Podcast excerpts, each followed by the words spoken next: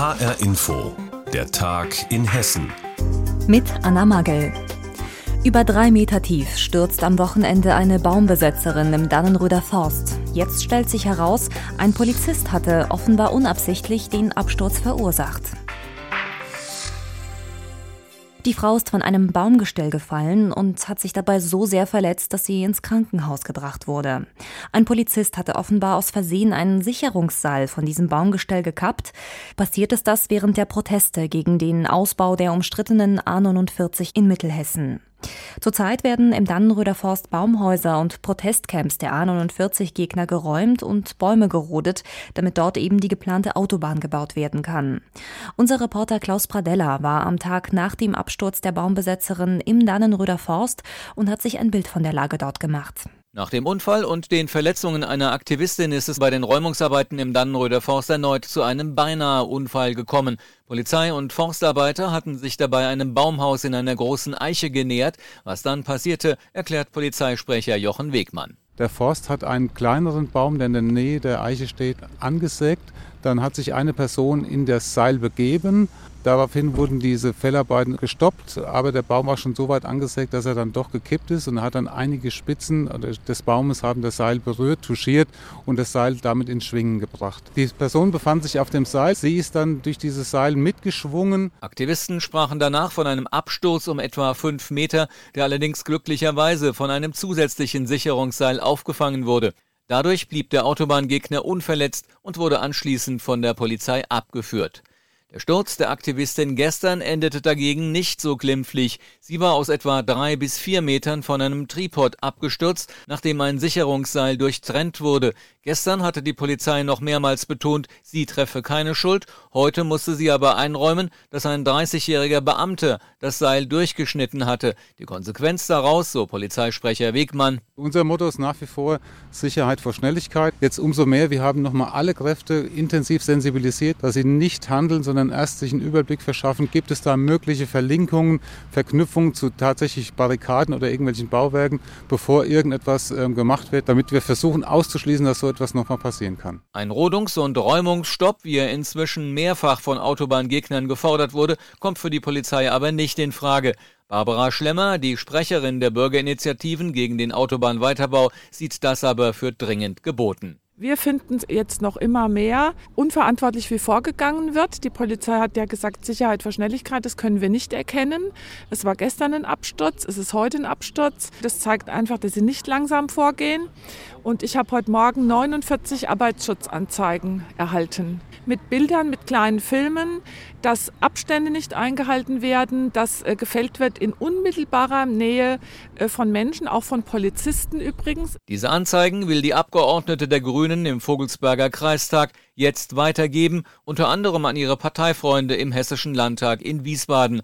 Auf die ist sie allerdings überhaupt nicht gut zu sprechen. Also für mich ist es untragbar, was hier abläuft. Wir melden das ja auch permanent an die Grünen. Speziell unsere Landtagsabgeordnete Eva Goldbach ist im Innenausschuss dafür zuständig, genau für die Thematik Einsatz der Polizei. Angeblich kommen die morgen als ganze Fraktion hier in den Wald und wollen sich hier vor Ort ein Bild machen. Ansonsten haben wir keine einzige Reaktion gehört in den letzten Wochen. Das Verhalten der Grünen im Landtag, bis auf die Kadi Walder, nehme ich jetzt mal ausdrücklich aus, die als parlamentarische Beobachterin oft hier vor Ort ist, es ist untragbar und diese Menschen sind alle nicht mehr wählbar. Am Sonntag ist eine A49-Gegnerin von einem Baumgestell im Dannenröder Forst gestürzt. Jetzt hat sich herausgestellt, dass wohl ein Polizist vermutlich aus Versehen den Absturz verursacht hat. Infos dazu hatte Klaus Pradella. Schon im Vorfeld war klar, der 30. Prozesstag um die Ermordung des Kasseler Regierungspräsidenten Walter Lübcke wird ein ganz besonderer. Denn die Witwe des CDU-Politikers war als Zeugin vor dem Frankfurter Oberlandesgericht geladen. Und dort hat sie sich jetzt mit einem emotionalen Appell an den Hauptangeklagten Stefan Ernst gewandt. Wie er darauf reagiert hat, das berichtet unser Reporter Frank Angermund. Als Irmgard Braun-Lübcke ihre Aussage beendet hat, weinen ihre beiden Söhne. Der Hauptangeklagte Stefan Ernst entschuldigt sich mit tränenerstickter Stimme bei ihr. Die Zeugin aber fordert ihn auf, die volle Wahrheit zu sagen. Dirk Metz, Sprecher der Familie Lübcke. Bei uns ist es so angekommen, dass man gespürt hat, dass ihn dieser flammende Appell von Frau Braun-Lübcke und dieses ja fast verzweifelt deutlich machen, wir wollen wissen, was in diesen letzten Sekunden unseres äh, äh Mannes und Vaters passiert ist, dass ihn das erreicht hat. Mit fester Stimme, die nur wenige Male kippt, erzählt Irmgard Braun-Lübcke, wie schrecklich und unverständlich es für die Familie sei, dass der lebensbejahende Ehemann und Vater getötet wurde. Das Leben der Familie sei zerstört. Walter Lübcke habe Pläne für seinen Ruhestand gehabt. Er wollte mehr Zeit mit der Ehefrau, den Söhnen und dem Enkel verbringen. Die Familie will, sie wird diese Tötung nie hinter sich lassen können. Aber sie will Klarheit haben über dieses schreckliche Kapitel. In der Tatnacht habe zum ersten Mal der Enkel der Lübkes bei seinen Großeltern geschlafen. Es sollte alles perfekt sein. Walter Lübke hat in seinem Tablet nach Unterkünften für einen spontanen Wochenendausflug gesucht, als er auf seinem Lieblingsplatz auf der Terrasse seines Hauses in Wolfhagen-Istar erschossen wird. Nach wie vor geht die Familie davon aus, dass beide Angeklagten am Tatort waren. Der Senat hatte Markus H. dagegen aus der U-Haft entlassen, da es für seine Mittäterschaft keine Beweise gebe. Dies sieht der Anwalt der Familie Lübcke, Holger Matt, völlig anders. Wir glauben schon gar nicht an die Unschuld des Angeklagten H. Wir gehen davon aus, dass der Angeklagte H. aktiv an der Mordtat beteiligt war, und zwar in der Form der Mittäterschaft am Tatort. Der Anwalt des Hauptangeklagten Stefan Ernst hat noch im Gerichtssaal zugesagt, dass die Familie Antworten auf ihre Fragen bekäme. Die Anwälte des Mitangeklagten Markus H. wollen sich dagegen nicht zu ihrer Prozesstaktik äußern. Im Lübcke-Mordprozess hat jetzt die Witwe von Walter Lübcke gesprochen und vom Angeklagten die volle Wahrheit gefordert. Frank Angermund hat für uns diesen emotionalen und sehr tränenreichen Prozesstag zusammengefasst. Corona ist ja gerade für ältere, vorerkrankte Menschen besonders gefährlich und deshalb nimmt das Virus nirgendwo sonst so viele Opfer wie in Alten- und Pflegeheimen. Dort schleppen oft Mitarbeiter und Besucher die Viren ein. Und Abhilfe erhoffen sich Experten durch Schnelltests. So könnte jeder, der ein Heim betreten will, innerhalb von 20, 30 Minuten schon erfahren, ob er infiziert ist und für die Bewohner eben eine potenziell tödliche Gefahr sein könnte.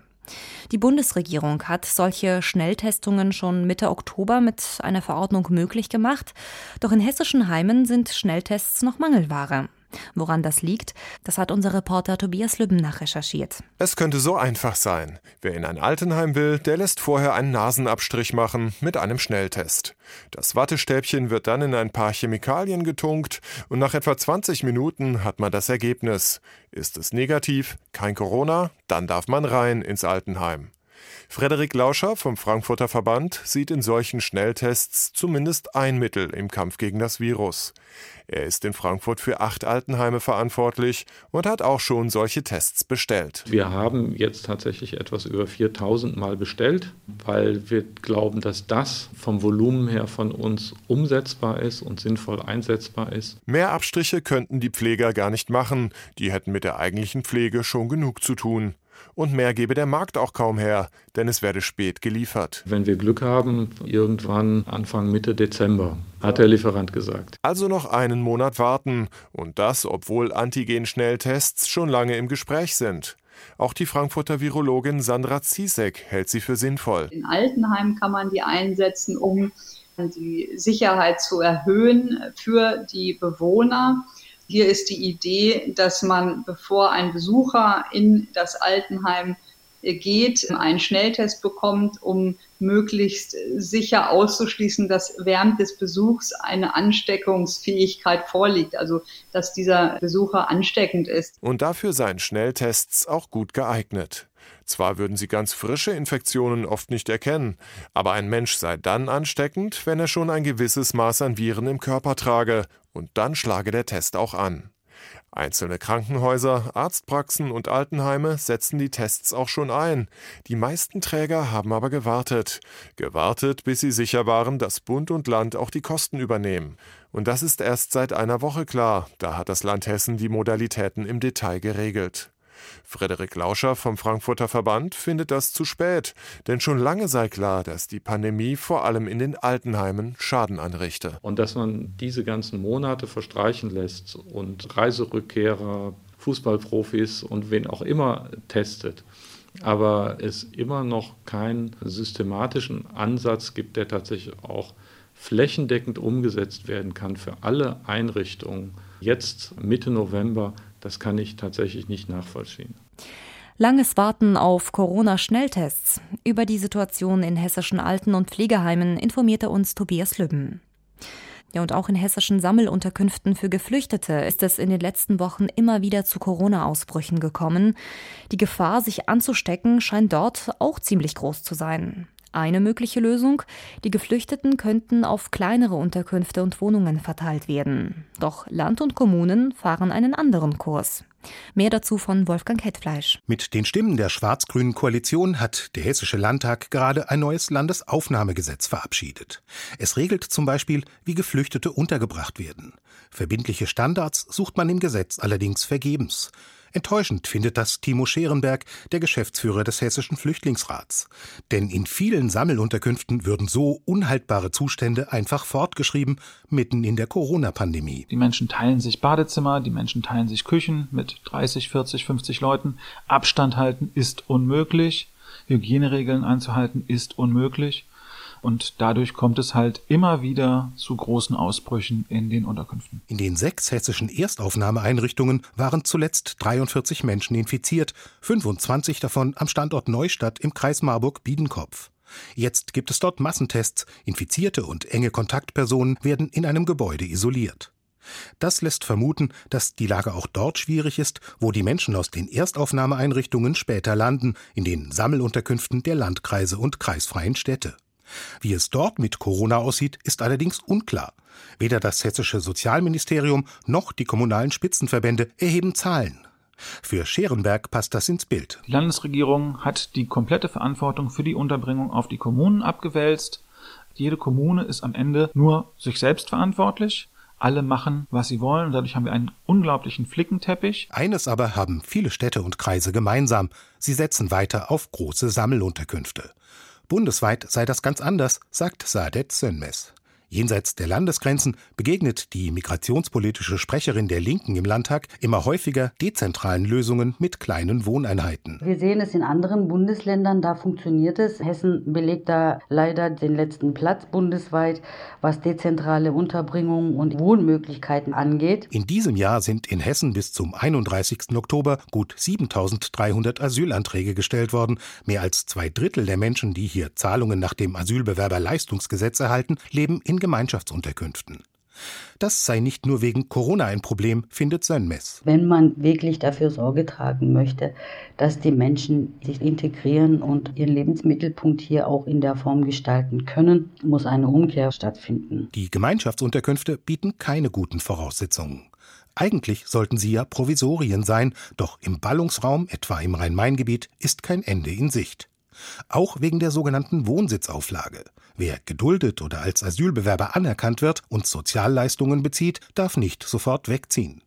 Weil der Umzug verboten ist und die Mieten in der Stadt unbezahlbar sind, hängen viele mit Bleiberecht dort fest, wo sie lieber heute als morgen verschwinden würden, in der Sammelunterkunft. Wie stark sind Hessens Flüchtlingsunterkünfte von Corona-Fällen betroffen?